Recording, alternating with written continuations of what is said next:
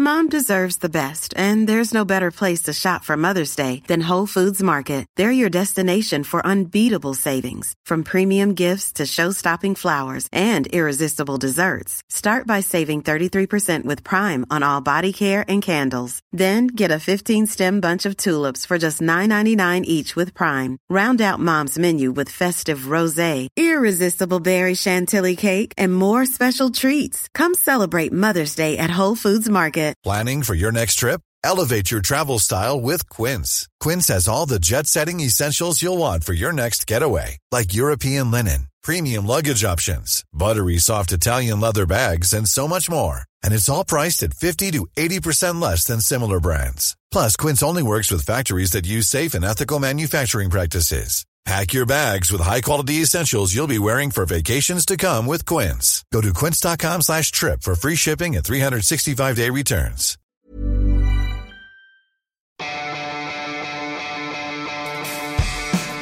Universo Premier, tu programa de cabecera de la Premier League.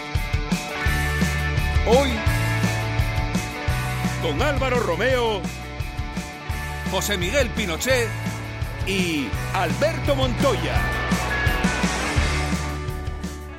Hola, ¿qué tal? Bienvenidos a Universo Premier. Reciban un cordial saludo de Álvaro Romeo. Hay unanimidad entre la prensa inglesa. La del miércoles 3 de octubre de 2018 fue la velada de Lionel Messi. Horas después de los hechos acaecidos en Wembley, el periodismo estrujaba sus recursos estilísticos para piropear al autor de un doblete en el 2 a 4 del Barcelona sobre el Tottenham.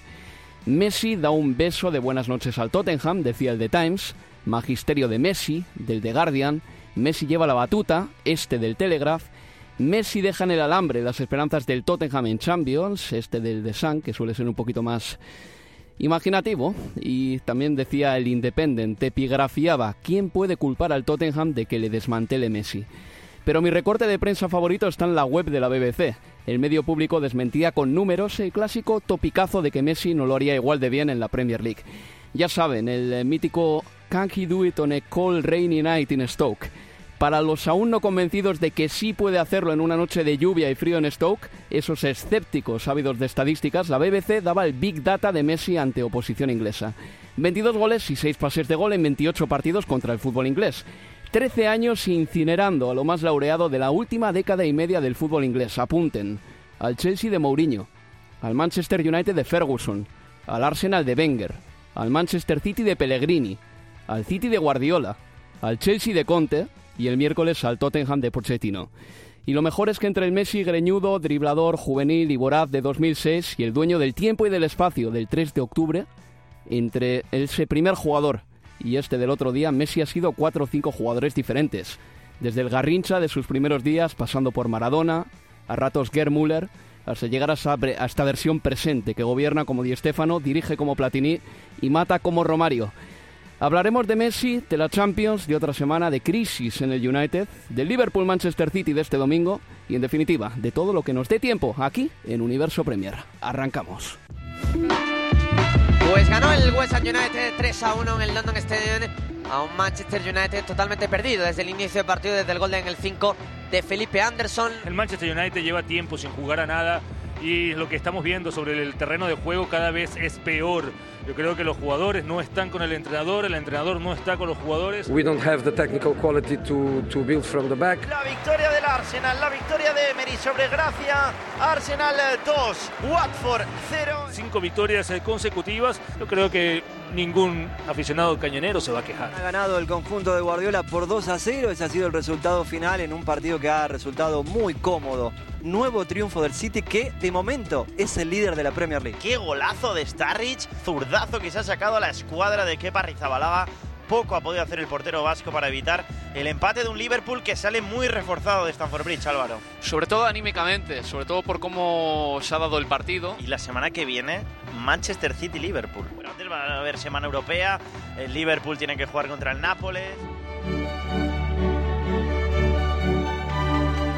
90th minute goal from Lorenzo Insigne, enough for Napoli to beat Liverpool. Let's finish Napoli 1, Liverpool nil. Empate en Old Trafford, Manchester United 0, Valencia 0. Hoffenheim 1, Manchester City 2. Final del partido en Inglaterra, en Londres. Siempre nos quedará Wembley, siempre nos quedará Messi.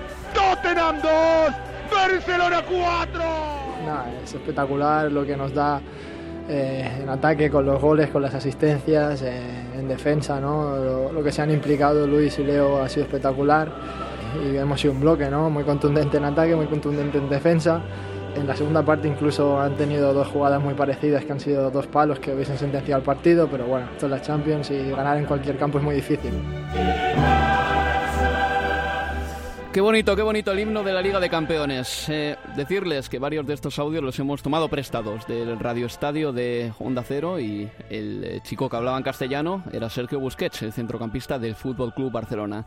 Antes de ir con las pertinentes presentaciones de la gente que está a la mesa aquí conmigo, vamos a escuchar rápidamente a los entrenadores de los equipos ingleses. Vamos a escuchar en este orden a Mourinho, a Guardiola, a Klopp y a Pochettino.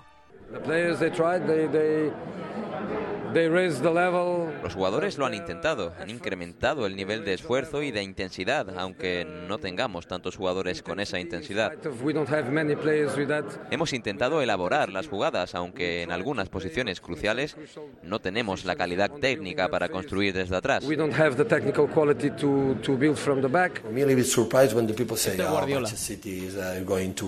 Para mí es una sorpresa cuando la gente dice que vamos a ganar. Gracias, pero no es la verdad. Estamos un paso por debajo de la historia del Liverpool, los equipos españoles, el Bayern, por supuesto, la Juve, el Milan con seis o siete Champions. Nuestro mayor logro son unas semis y el siguiente unos cuartos de final. Jürgen Klopp. No hemos cerrado los espacios entre los centrales y luego hemos sido incapaces de reaccionar. Es algo que tenemos que arreglar inmediatamente. Y yo tengo una gran parte de la responsabilidad.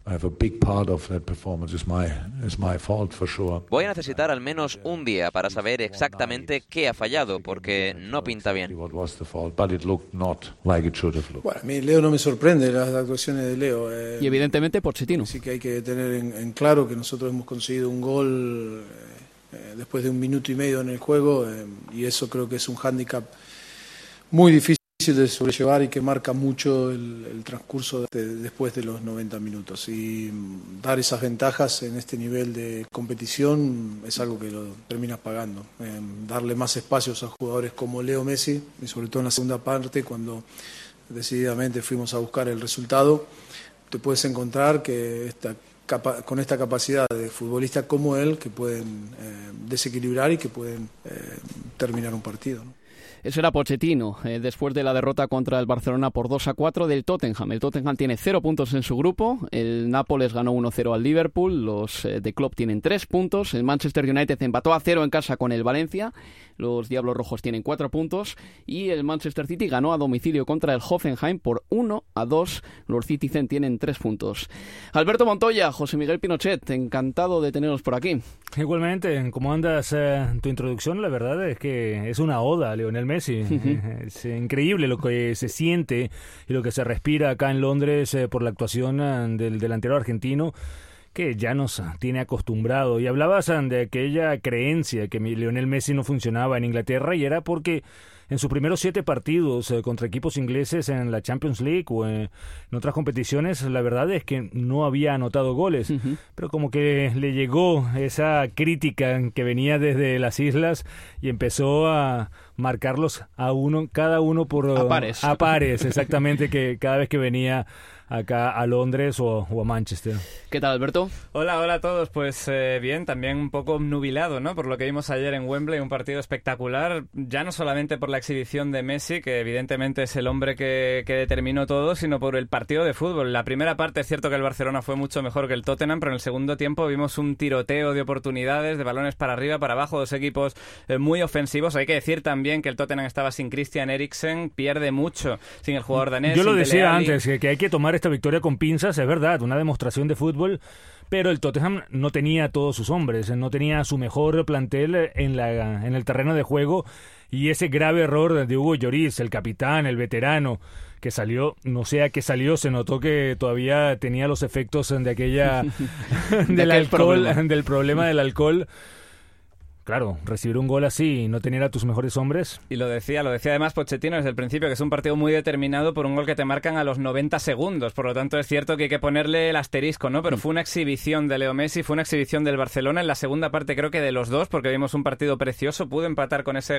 esa ocasión de Lucas Moura 3 a 3 y luego el Barcelona marcó el cuarto. Así que pudo haberlo no ganado cualquiera, pero el Tottenham pudo haber puntuado perfectamente. El Barcelona podía haber goleado por un resultado más amplio y el resultado en cualquier caso creo que eh, deja al Barcelona en muy buenas condiciones para clasificarse, al Tottenham virtualmente eliminado, aunque es cierto que tiene posibilidades ahora de jugar dos partidos con el PSV Eindhoven quiero ver al Tottenham ganar esos dos partidos. No es un rival sencillo el cuadro holandés, pero después de haber perdido sobre todo con el Inter en Italia y ahora en casa con el Barcelona, el Tottenham lo tiene complicado. Y en cuanto al resto de equipos de, la Champions, ninguno creo que va a tener una clasificación sencilla. Yo estoy un poco eh, confuso después de lo que vimos ayer, sobre todo por ese doble enfrentamiento eh, Italia-Inglaterra, en la que el fútbol italiano, cuidado, que cada vez empieza a ser más competitivo. Hemos visto al Inter ganando al Tottenham, hemos visto al Nápoles ganando al Liverpool bien ganado. El resultado puede ser incluso corto, así que cuidadito que los equipos ingleses tienen que apretarse para pasar de ronda. Mm, como este, esta tertulia de la Champions va a exceder el primer bloque seguro, vamos a ir al detalle ya, tiramos la toalla. Eh.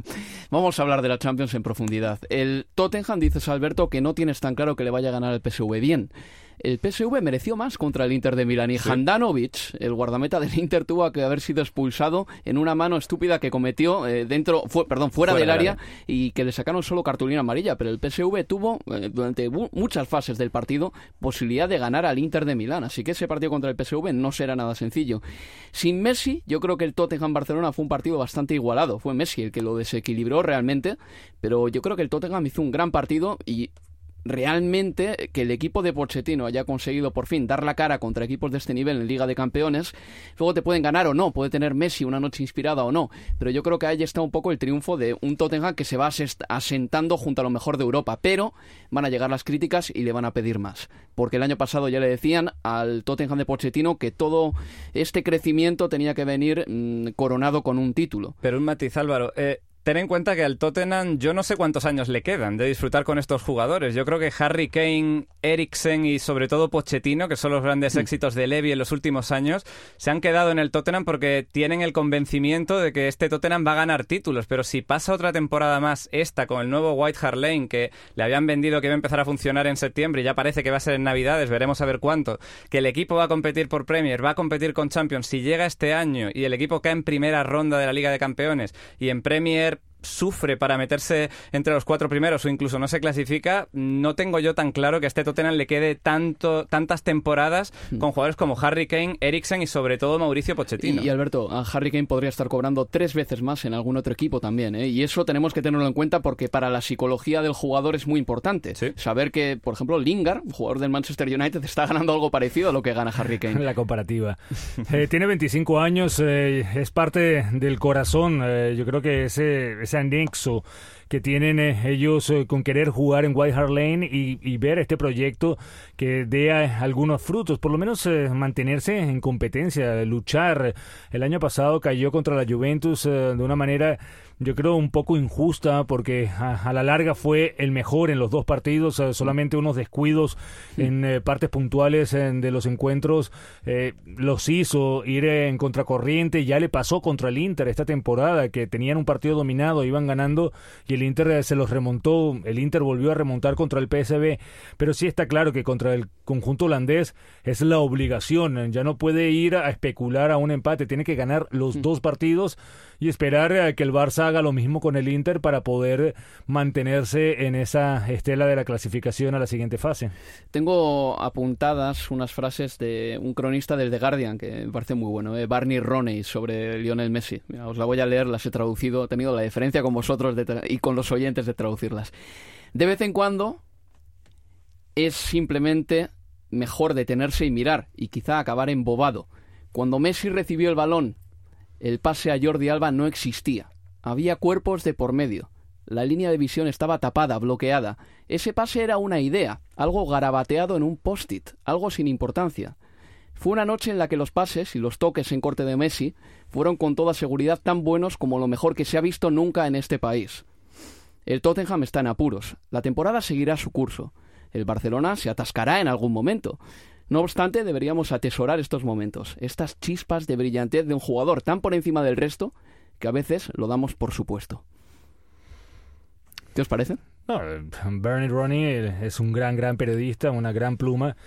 Y, por supuesto, yo creo que reflejan esas letras, en esas palabras, lo que opinamos muchísimo de lo que ha sido Messi a lo largo de su carrera, no solamente en esta exhibición, de repente hay gente que, que se recuerda del partido de anoche, pero otros nos recordamos um, de la final de la Liga de Campeones contra el Manchester United en ese mismo campo, en ese mismo estadio, o cuántas veces eh, Messi en esa semifinal contra el Real Madrid, en la cual anotó dos goles en el Santiago Bernabéu no sé, eh, es un parar y no contar. Es que ha tenido también la mala suerte la FIFA de que esta exhibición ha sido, pues nada, unos 10 días, dos semanas después del premio de Best, ¿no? Entonces ver a un jugador tan superior al resto que no esté ni siquiera entre los tres mejores, pues duele, duele a los ojos. Nos queda mucho por comentar, ¿eh? Como el Nápoles 1, Liverpool 0, ese empate del Manchester United o la victoria de Manchester City por 1-2. Será en el segundo bloque del programa. Mother's Day is around the corner. Find the perfect gift for the mom in your life with a stunning piece of jewelry from Blue Nile. From timeless pearls to dazzling gemstones, Blue Nile has something she'll adore. Need it fast? Most items can ship overnight. Plus, enjoy guaranteed free shipping and returns. Don't miss our special Mother's Day deals. Save big on the season's most beautiful trends. For a limited time, get up to 50% off by going to BlueNile.com. That's BlueNile.com. Hey, it's Danny Pellegrino from Everything Iconic. Ready to upgrade your style game without blowing your budget? Check out Quince. They've got all the good stuff shirts and polos, activewear, and fine leather goods, all at 50 to 80% less than other high end brands. And the best part? They're all about safe, ethical, and responsible manufacturing. Get that luxury vibe without the luxury price tag. Hit up quince.com slash upgrade for free shipping and 365 day returns on your next order. That's quince.com slash upgrade. Hey there, it's Michelle Norris. I'm host of a podcast called Your Mama's Kitchen. When I travel, I'm usually looking for a way to find a taste of home when I'm not at home. And one of the things I love to do when I am at home is entertain. And Airbnb allows me to do that. When I was in California recently, I rented a house that had a great kitchen. And when we were sitting around the table, we're all thinking, we're in someone else's house. Someone could be in all of our homes as well. If you have a home, but you're not always at home, you have an Airbnb. Your home might be worth more than you think. Find out how much at airbnb.com/slash host.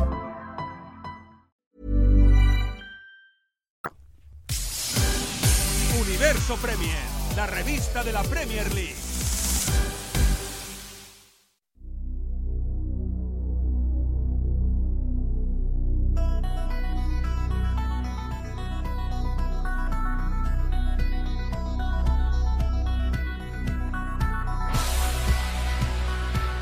En Universo Premier.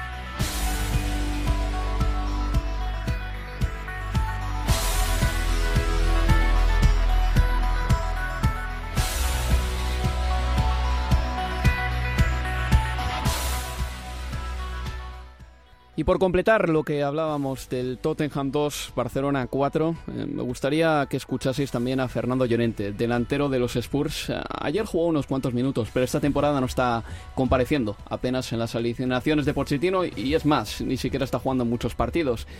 Evidentemente, Fernando Llorente tiene que estar un poco cansado de esta situación. Eh, fue al Tottenham pensando que después de su grande rendimiento en el Swansea, pues eh, iba a ser un asiduo en el equipo de Pochettino, pero ni mucho menos, ni mucho menos. Y ayer hablando en el Transistor eh, con José Ramón de la Morena decía esto. Está costando tener minutos, pero bueno, yo sigo, ya sabes que sigo trabajando siempre a, a tope y... ¿No te ve compatible con Harry Kane? Bueno, pues de momento la verdad que no, yo creo que no lo ve. ¿Has, has, hablado con, con, él? Porque con Mauricio yo creo que se puede hablar, ¿no? Con Pochettino. No, tampoco hablo mucho con él, eh, pero bueno, yo creo que está confiando más en, en, otros jugadores. La verdad que el nivel también es muy alto y, y bueno, pues eh, su decisión no, tampoco será fácil para él, ¿no? ¿Cuándo terminas contrato? Acabo contrato este año ya. ¿Este año acabas contrato? Sí. Ah, entonces fenomenal. Oye, eh, sabes que, bueno, el otro día lo, lo, hablaba Antonio Goicochea de la posibilidad de que pudieras volver al Atleti de Bilbao. ¿Te gustaría?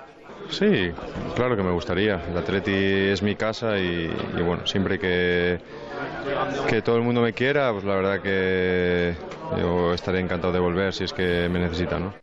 Me mira Alberto Montoya esperando que diga algo malicioso. No, Sí. no, no, no, no, te juro que no, no, no. Voy a dejar que lo digas tú, Alberto. Eh, acaba contrato en 2019. Mm, Fernando Llorente no ha sido importante en el Tottenham. En el Swansea sí, en el Swansea sí, pero el Tottenham ha jugado otra cosa muy distinta y cuando se va Harry Kane y entra Fernando Llorente la diferencia es bastante manifiesta. Tampoco salió bien lo de Vincent Janssen. Quiere decir que igual Harry Kane es que está realmente poniendo el listón en un sitio donde no puede llegar prácticamente nadie. Pero me parece lógica la Tampoco salida. Roberto Soldado. Tampo- tampoco, Soldado pudo, pero me parece que la salida de Llorente eh, es hasta cierto punto lógica. Termina contrato y además se ha expresado con tanta claridad que ha dicho incluso que hasta no habla con el entrenador demasiado ya. Pero él, él no sabía cuando iba al Tottenham a qué se exponía, porque lo quería también el Chelsea de Antonio Conte, que hizo un gran esfuerzo por él, donde yo creo que hubiera tenido bastante más bola en el caso del año pasado, cuando ya habían vendido a Diego Costa, y él elige ir al Tottenham, donde es Harry Kane el 9, donde es un equipo que juega con un delantero centro, que es Harry Kane, al que no le va a quitar minutos, pues el 99,9% de los delanteros del mundo. Creo que fue una mala elección por su parte, si lo que él quería era jugar, el Tottenham no es el equipo ideal si eres un 9 para, para ser titular, y en cuanto a la vuelta al Athletic de Bilbao, yo sonreía porque conozco bien a los de tu tierra y en el caso del presidente que tiene el Athletic actualmente, que es el señor Urrutia, eh, ya ha quizá, dicho... quizá no por mucho tiempo, ¿eh? Sí, pero eh, hay elecciones, ¿no? Sí, Ahora, eso es. en cualquier caso, Urrutia siempre ha dicho que él que se fue de malas maneras eh, Llorente, que, que si te vas del Atleti un día eh, es para no volver, si lo haces mal. Entonces yo creo que mientras Urrutia esté ahí, otra cosa es que en las elecciones cambie de presidente y entonces sí, pero ahora mismo, a día de hoy, yo francamente no veo una vuelta de Llorente al Athletic. Hablabas eh, que no le ha ido bien en el Tottenham, creo que tampoco en el Sevilla, creo que tampoco en la Juventus. eh, es decir, eh, Llorente, es- desde que salió del Atlético de Bilbao, no ha tenido una carrera que yo creo haga voltear la cara a nadie. Ha picado demasiado Tengo- alto, quizás, ¿no? Ha tengo- querido picar demasiado alto para lo que realmente es Fernando Llorente, que es un gran delantero, Mm. un gran recurso, pero estamos hablando de equipos muy top a nivel europeo. Tengo varios amigos en Bilbao que ahora mismo estarían adorándoos por ese tipo de comentarios. Eh, yo creo que Fernando Llorente, el primer año en la Juventus, sí lo hizo bien, ¿eh? con todos los respetos. Marcar 15 goles para que tu equipo haga un Scudetto en una liga está bien. Sí. A partir de entonces entiendo que Pero estás una- hablando de la Juventus, estás hablando de un equipo que está años luz del resto de, de equipos. Pero objetivamente no está mal ganar una No, liga no, marcando 15 no, goles. no, tampoco, o Luego, sea- luego ha, ido, ha habido una ligera cuesta abajo, lo Se- reconozco. Se, se dice que Cristiano no ha marcado ninguno todavía en la Serie A. No, mentira. José Miguel, Alberto, vamos a seguir con la Champions. Eh, el siguiente resultado es el Nápoles 1, Liverpool 0. ¿Te preocupa, José? No, o sea, eh, Nápoles fue muy superior, en una cancha bastante difícil, el Sao Paolo. Eh, estaba pujando la afición mucho. eh, preocupa de repente en el caso de Jürgen Klopp de que el equipo no haya tenido una intensidad, no haya tenido una cohesión después de jugar un muy gran, buen partido contra el Chelsea en Stamford Bridge, pero también hay que reconocer que viene de una de una serie de encuentros eh, de mucha exigencia. Pero yo creo que hay que darle mucho más mérito al Napoli, que lo buscó, que supo jugarle. eh, un gran Alan en el centro del campo, un gran Insignia también. eh, la verdad es que Callejón por la derecha jugó un gran partido. La defensa, Albiol, Kubaili, eh, fueron muy, muy buenos. Entonces, yo creo que hay que pasar página. Casi sacan un resultado positivo, casi se llevan un punto. Al final, una derrota dolorosa, pero fue 1 a 0 nada más. Es un equipo muy difícil. Yo creo que perder allá no, no es tan grave. Tú viste también, Alberto, el partido del Chelsea contra el Liverpool, 1-1, en ese encuentro en el que salió antes de lo previsto eh, Mohamed Salah, que no estaba teniendo un gran partido, marcó primero en Hazard y Daniel Sturridge con un gol espectacular con la izquierda en los últimos minutos del partido, empató la contienda. En ese encuentro el Liverpool tuvo unas cuantas ocasiones fue un partido de poder a poder. ¿eh? Yo repito una vez más, aquí en la Premier League se está viendo que hay un, un grupo de equipos que, que juegan a nivel europeo, a nivel de Champions, pero que juegan a nivel de Champions también en la Premier League. El, el partido que vimos el otro día fue de, de la mayor calidad posible entre Chelsea y Liverpool, con unas transiciones, una velocidad de pase, una, un control, una precisión. Y luego ves, por ejemplo, el partido entre el Cardiff, eh, bueno, del Cardiff el pasado fin de semana es una historia muy distinta, pero también hay que, evidentemente, mirar los presupuestos que tiene cada uno de los equipos. Bien, ese Chelsea-Liverpool me pareció un partido muy bueno en el que yo atisbé que el Chelsea cuando se lo toma en serio sigue siendo el equipazo que ha sido alguna vez. El año pasado, por ejemplo, tuvo una temporada malísima. Tan mala que no entró en Liga de Campeones. Y sin embargo ganó la FA Cup al segundo de la liga, al Manchester United, en... eh, creo que, que fue competitivo contra el Fútbol Club Barcelona. Ese Chelsea tiene algo dentro tiene una pequeña bestia dentro, eh, dentro que cuando despliega las alas hace mucho daño también. Sí, es un equipo tremendamente competitivo y creo que el cambio de, entrenador le ha venido muy bien porque los elementos los tiene. Tiene Den Hazard, que ahora mismo es el mejor jugador que hay en Inglaterra de largo, en el estado de forma que tiene ahora mismo. Y no nos olvidemos de N'Golo Kanté, ese centrocampista que, que posiblemente en lo suyo es el mejor del mundo también. Por lo tanto, partiendo de esa buena base que tiene con las ideas que ha traído eh, Sarri, un equipo pues mucho más ofensivo, de mucho más toque de balón, creo que ha refrescado todo. Ha refrescado un, equipo que estaba viciado, que estaba quemado de Conte, que es un gran entrenador, pero que es demasiado intenso y que, es demasiado vertical quizá para el perfil de jugadores que tiene. Entonces los William, los Eden Hazard, eh, todos los españoles que tiene el equipo, los Pedro, incluso Ses, que todavía no juega mucho, están contentos ahora de que de repente se le haya dado la vuelta a la alfombra y ahora jueguen a otra cosa. Sean los mismos que el año pasado, incluyendo a Jorginho y algún toque mínimo, pero son los mismos jugando a otra cosa. Entonces creo que esa novedad es la que está haciendo que el Chelsea haya empezado con ilusiones renovadas y vemos un equipo ambicioso, un equipo animado y un equipo alegre y ahí es mm. donde creo que está marcando las diferencias. Y por contra, en cuanto al Liverpool, decir que mm, ha empezado muy bien la temporada, dando sensaciones muy buenas, un equipo con un potencial tremendo, pero creo que Jürgen Klopp tiene vuelve a tener una plantilla cortita para la gente que él confía, porque ha incorporado a Fabiño, que es un mm. jugador de centro campo tremendo, pero no cuenta, de momento no debe haber visto los mecanismos en el brasileño esperados, pero no da descanso a los titulares. Navi Keita, veremos a ver qué sucede, está entrando poquito a poco, pero ayer tuvo este problema que se tuvo que abandonar del el terreno de juego, que se desmayó camilla. En camilla, veremos a ver lo que tiene. Y al fin y al cabo ves al Liverpool jugando siempre con los mismos tres de arriba, con alguna entradita de Starrich que te, que te puede resolver Shakiri partidos. también está ahí, ¿no, Alberto? Pero Shakiri al fin y al cabo está siendo un revulsivo. Yo no sé si el jugador suizo, que es un, que es un hombre con un carácter un poco complejo, como le puede pasar a Arturo Vidal en el Barcelona, a lo largo de una temporada cuando se acostumbra a ser suplente, a ser un revulsivo, si es un hombre que va a estar contento con jugar durante todo el año 20 minutos. Creo que Jürgen Klopp debería intentar eh, incorporar a estas piezas al 11 titular darle más minutos, porque al fin y al cabo vas a acabar jugando con 11, 12 jugadores en una temporada muy exigente en la que lo más importante de todo, la gente se ha acostumbrado a jugar con el Liverpool, sabe a lo que juega el Liverpool y puedes empezar muy bien, pero veremos a ver cómo se llega en marzo o en, abril. Mohamed Salah, José Miguel, no está tan fino como el año pasado. Eh, él sigue siendo un atacante con eh, muy puntiagudo, con esa velocidad, con esas ganas de chutar, de calzarse todos los tiros, hace daño, pero no está tan preciso en el disparo. Es que es el problema del egipcio, tiene que estar muy preciso, tanto en el control como, en como transportando el balón, y no lo está haciendo. Eh, veíamos en San Paolo que incluso un balón que se lo daban eh, él de espaldas a la portería, le rebotaba en el pie y se generaba una ocasión de contragolpe para el Nápoles. Pero lo que decías, Alberto, yo creo que más allá de, de este buen comienzo de temporada, tanto de Liverpool como Chelsea, yo siempre lo he dicho y veo al Manchester City superior. Eh, eh, eh, tú ves la plantilla de, de, estos tres equipos, ves los jugadores, el nivel técnico del conjunto de Pep Guardiola y están a un nivel superior. Tanto Liverpool como Chelsea se basan un poco en la competitividad, en lo correoso, en cubrir metros, en, en llegar, en la intensidad pero no los ves eh, que, sean capaces de mantener a lo largo de una temporada. Y Chelsea depende de Eden Hazard. Si no está Eden Hazard en ese equipo, ya le quitaste, no sé, un 30% del, de, o más. O más, exactamente. Y, sin embargo, Guardiola, en esas declaraciones que ponía antes Abel Moreno, se quita toda esa presión. Ha dicho textualmente que están un paso por debajo de la historia de otros equipos. Pero, refiriéndose a la Liga de Campeones, pero metía en ese saco claro, Liverpool, pero, estamos, hablando de historia. Eh, lo que estamos hablando ahorita es de presente. Tú ves el comienzo de temporada de Liverpool. Seis victorias, un empate. El Chelsea, cinco victorias, dos empates, ambos invictos. ¿Y quién está arriba? El City. Está primero el Manchester City con 19 puntos, colíder con el Liverpool, por cierto. Se enfrenta este fin de semana y lo vamos a hablar después en el tercer bloque del programa. El partido del Manchester United contra el Valencia, 0-0. Me decepcionó muchísimo otra vez la falta de ideas del Manchester United y yo creo que el Valencia también estuvo muy romo en ataque. En el United eh, está mal el paisaje y está mal el paisanaje. O sea, lo que está dentro del vestuario no parece que no va bien y luego en el campo eso se refleja. Perdió contra el West Ham United por 3 a 1.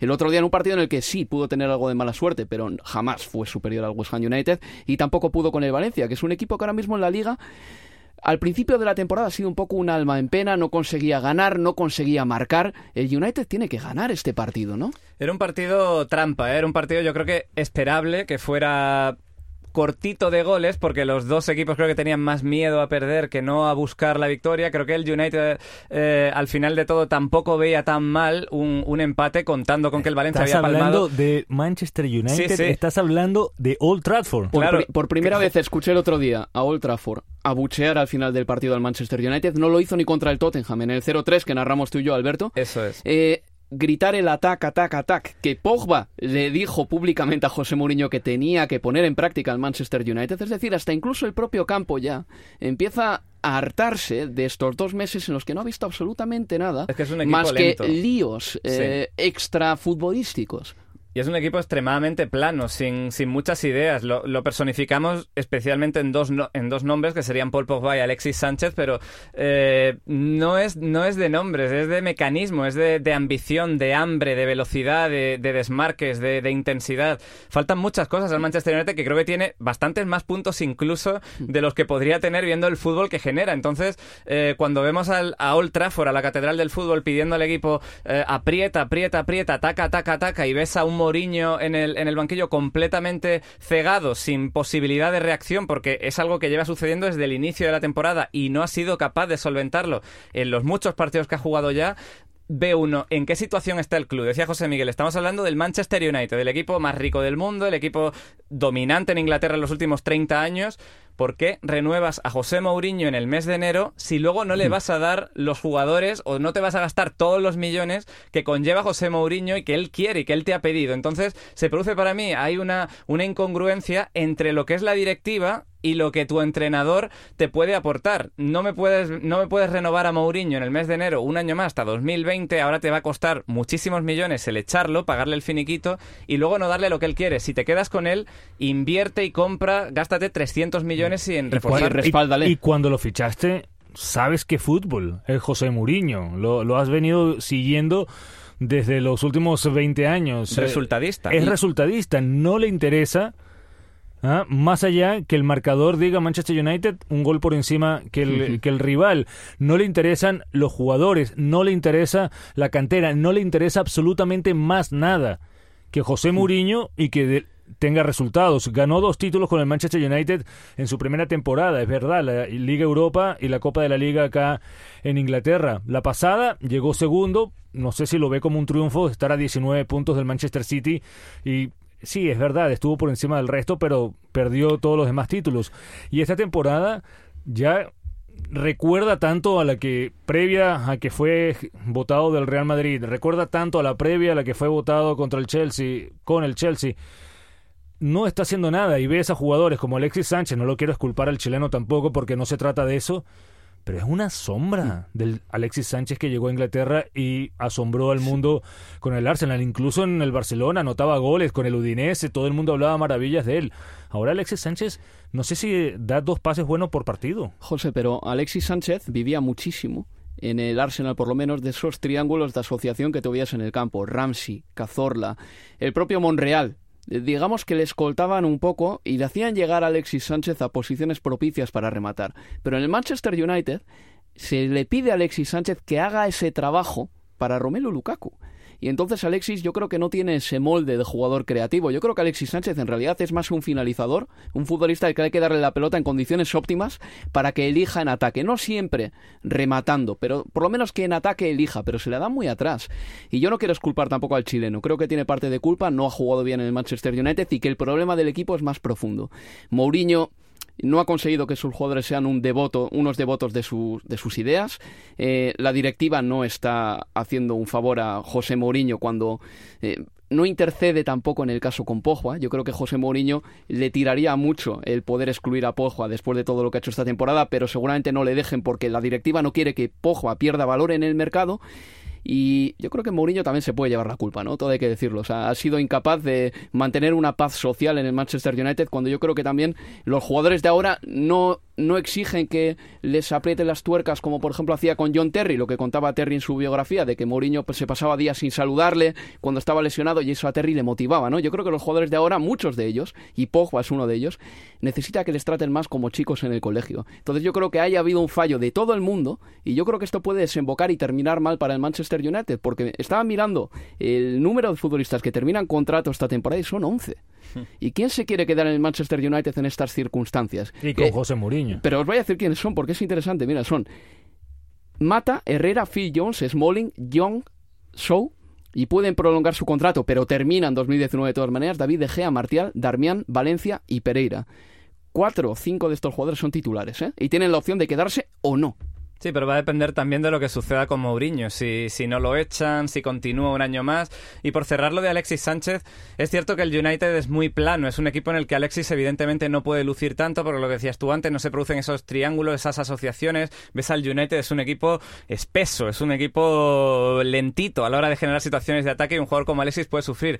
Pero, señores, no olvidemos que Alexis Sánchez ha fichado por el United hace ocho meses que Alexis Sánchez tenía sobre la mesa una oferta del Manchester City de Guardiola, una oferta Ah, hablabas de elegir mal, de Llorente elegir mal. Aquí tienes otro ejemplo. Entonces ahí vamos, a la hora de, de criticar la situación o de hablar de la situación de Alexis Sánchez, cierto que Mourinho no hace jugar al United nada, que es un equipo lento y aburrido, pero Alexis Sánchez primero tuvo la opción de haber sido al Manchester City, donde le pagaban menos, pero estaría jugando ahora rodeado de David Silva, de Bernardo Silva, de De Bruyne, de todos estos, de Sané, de Sterling, y eligió el United. Y luego la segunda, independientemente de que el equipo no juegue mucho, de que este United no genere 18 ocasiones por partido, el nivel de Alexis Sánchez ha bajado. Alexis Sánchez juega en el United al fin y al cabo, Sí. tiene situaciones, tiene oportunidades, recibe la pelota cerca del área en un decente número de ocasiones en un partido. No se está yendo de nadie. Pero lleva tres ido la goles. confianza. Lleva tres goles en 24 el- partidos con la camiseta del United y, tampoco da asistencia. Y no sé si jugar por la derecha le ayuda, ¿eh? porque cuando un diestro juega por la derecha,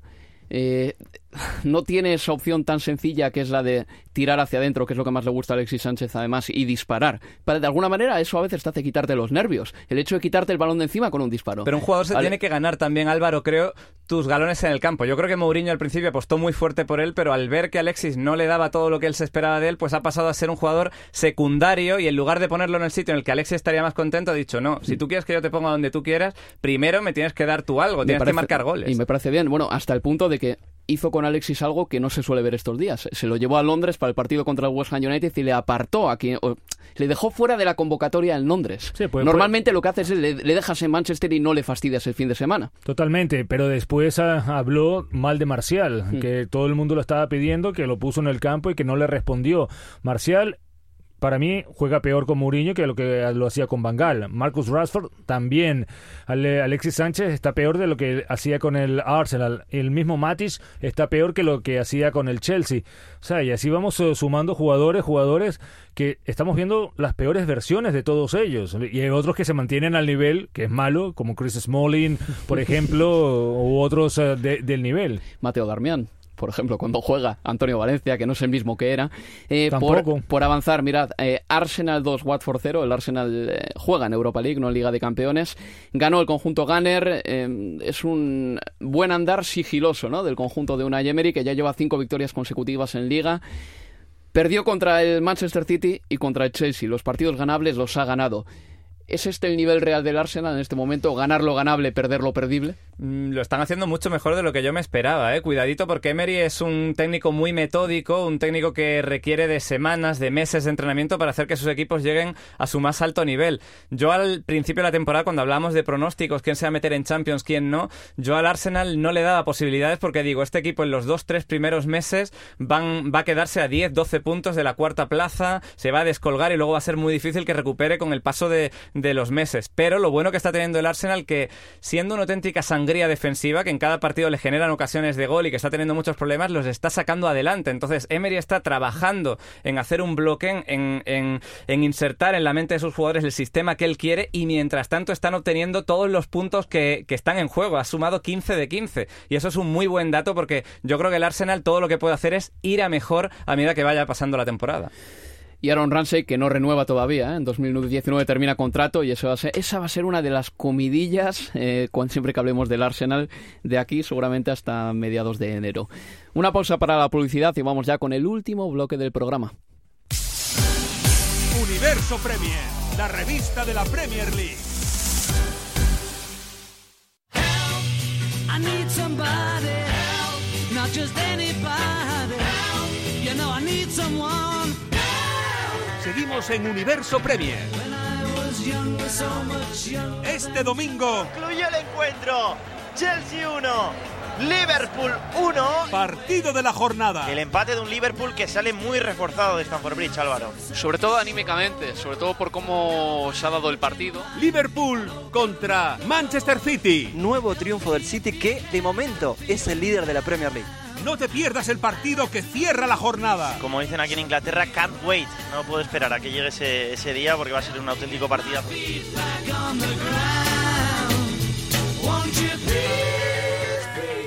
Se enfrentan el primero contra el segundo de la Premier League. El Manchester City no gana en Anfield desde 2003. La pasada temporada jugaron cuatro partidos en los que se marcaron 18 goles. Y el Liverpool ha ganado tres veces en 2018 al Manchester City en partido oficial. Qué bonito, José. Precioso. Suena bonito, pero, ay, mira, te, te, digo, de esos tres partidos, el Manchester City plantó cara, el Manchester City, yo creo que quitando el encuentro de la liga eh, en Anfield, donde Liverpool sí se aprovechó de una, un momento de gracia de sus delanteros, los dos de la liga de campeones, eh, el conjunto de Jurgen Klopp se benefició de decisiones arbitrales para abrir la cuenta en ambos. En el partido de ida fue una posición adelantada de Mohamed Salah que propició el primer gol del Liverpool. Y después en, el, en la vuelta el Manchester City le estaba dando un repaso al Liverpool en la primera parte, se pudo ir arriba 2 a 0 con un el gol del héroe Sané que se lo anularon cuando la pelota venía de un rechace de James Milner. Y a partir de ahí el Liverpool en la segunda parte salió diferente y pudo ganarle un partido donde el City ya se había volcado completamente al ataque después eh, del tanto inicial, del, tanto del empate de, del Liverpool. Entonces, yo creo que hay que mantener un poco los pies sobre la tierra, tanto Liverpool como City, eh, porque va a ser un encuentro muy abierto. Las defensas, sobre todo la del City en este caso, podría ser eh, el talón de Aquiles en, del conjunto de Pep Guardiola, pero a nivel de ataque va a ser el City el que va a proponer el fútbol. Me gusta tu predilección por los matices, José Miguel. Yo estoy totalmente de acuerdo. ¿eh? los Liverpool-Manchester City del año pasado no se entienden únicamente por los resultados y cada partido tiene su intrahistoria. Incluso el 5-0 que le metió el City al Liverpool con esa expulsión de Sadio Mané. Exactamente, cuando, sí, cuando el Liverpool estaba mejor en sí. ese partido. Iba, iba 1-0 ya. Sí, el único, el único pronóstico que se puede hacer es que nos vamos a divertir. Va a ser un encuentro abierto, dos equipos que tienen una propuesta claramente ofensiva. El Manchester City más de tener el balón, pero también eh, vertical en los últimos metros y el Liverpool, pues ya sabemos, a tumba abierta, castigar los espacios del Manchester City.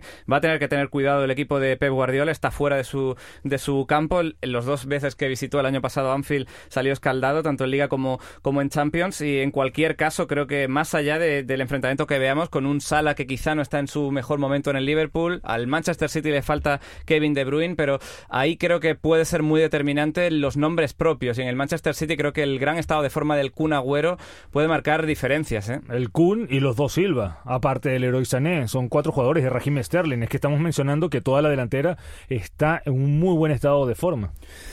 Este fin de semana empezará, o el fútbol de este fin de semana empezará el viernes, día 5 de octubre, con un partido entre el Brighton and Hove Albion y el West Ham United. Luego ya el sábado y el domingo se disputará el resto de la jornada y habrá parón por fútbol internacional. También parará Universo Premier y volveremos dentro de dos semanas. De los equipos del, de los, digamos que del grupo de conjuntos de Premier League que juegan en Europa y son a nuestro juicio los mejores. El Tottenham juega el sábado a las 3 contra el Cardiff City. El Cardiff está en puestos de descenso. El Manchester United a las 5 y media contra el Newcastle. El Newcastle también está eh, en la quema. Y el domingo el Fulham contra el Arsenal, el Southampton contra el Chelsea y el Liverpool contra el Manchester City. Aparte de estos cinco partidos eh, que hemos mencionado, el resto de la jornada 8 llega así. La jornada de la Premier arranca este viernes con el Brighton Hove Albion contra West Ham United. Con Pablo Fernández.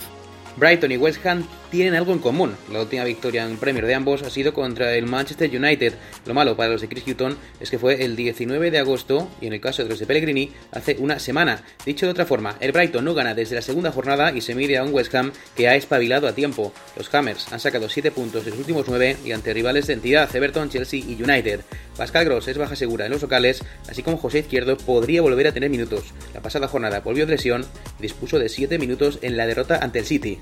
Y el sábado, Leicester City contra Everton con John Hernández y Leo Bachanian.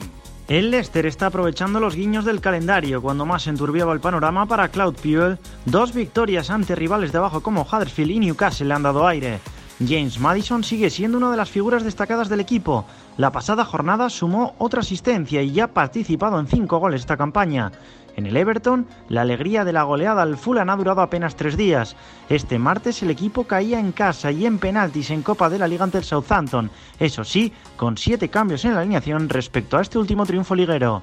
Crystal Palace contra Wolverhampton Wanderers con Javier Atala. El Crystal Palace busca su primera victoria liguera como local de la temporada. Los londinenses siguen con una asignatura pendiente, encontrar un goleador diferente a Wilfred Zaha. Jordan Ayew ha suplido la ausencia de Benteke continuando con la dinámica del belga, todavía no ha visto a portería. El Wolverhampton, sin embargo, está viviendo su mejor momento en la era Premier, ha alcanzado los 10 puntos en 7 jornadas, pulverizando las 11 fechas que necesitaron en la anterior ocasión para llegar a esa cifra. Sin duda uno de los secretos de Nuno es la confianza en su 11 de gala, ha repetido alineación en los 7 partidos de Premier. Watford contra Bournemouth con Pablo Fernández. El Watford no ha ganado desde el último parón de selecciones y no quiere irse sin hacerlo al siguiente. Los Hornets vienen de perder en el campo del Arsenal para engrosar una racha que empieza a ser preocupante. Solo una victoria en los últimos 15 partidos como visitante. La noticia positiva es el posible regreso de Gerard Delofeu, que esta semana ha publicado que se encuentra ultimando su proceso de recuperación. El Bournemouth llega igualado a puntos con los de Javi Gracia, ya que los Cherries se han hecho fuertes en casa, donde han sacado 4 victorias y un empate. Otra película muy distinta es el rendimiento del equipo fuera de casa. Viene de sucumbir en Stamford Bridge y de ser goleado por el Berlín. Y por último, Burnley contra Huddersfield Town con Manuel Sánchez. El Barley está de vuelta. La goleada al Bournemouth de hace dos jornadas cortó la mala racha. La remontada al Cardiff del pasado domingo confirma que los Clarets han recuperado el gen competitivo. Sam Vokes viene de estrenarse como goleador esta temporada, así como Joe Hart parece estar recuperando su mejor versión paulatinamente. Visita Turf Moor, un Huddersfield en el que cuesta destacar algo positivo. Los de David Wagner no han ganado ninguno de los siete primeros partidos y es su peor arranque en 20 años.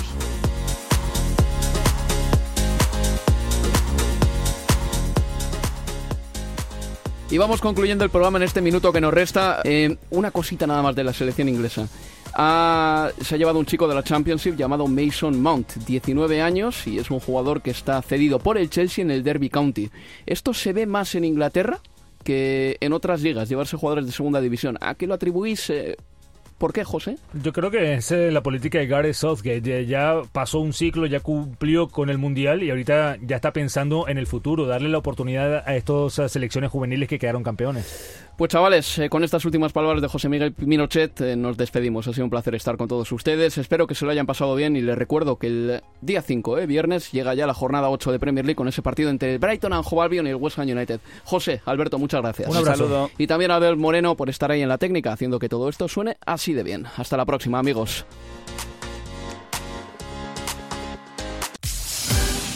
Universo Premier, la revista de la Premier League.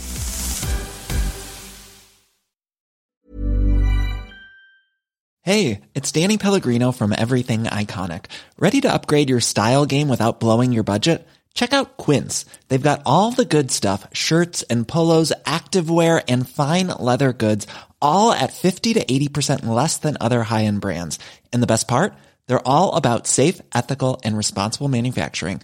Get that luxury vibe without the luxury price tag. Hit up quince.com slash upgrade for free shipping and 365 day returns on your next order. That's quince.com slash upgrade. Mom deserves the best, and there's no better place to shop for Mother's Day than Whole Foods Market. They're your destination for unbeatable savings, from premium gifts to show-stopping flowers and irresistible desserts. Start by saving 33% with Prime on all body care and candles. Then get a 15-stem bunch of tulips for just $9.99 each with Prime. Round out Mom's menu with festive rosé, irresistible berry chantilly cake, and more special treats. Come celebrate Mother's Day at Whole Foods Market.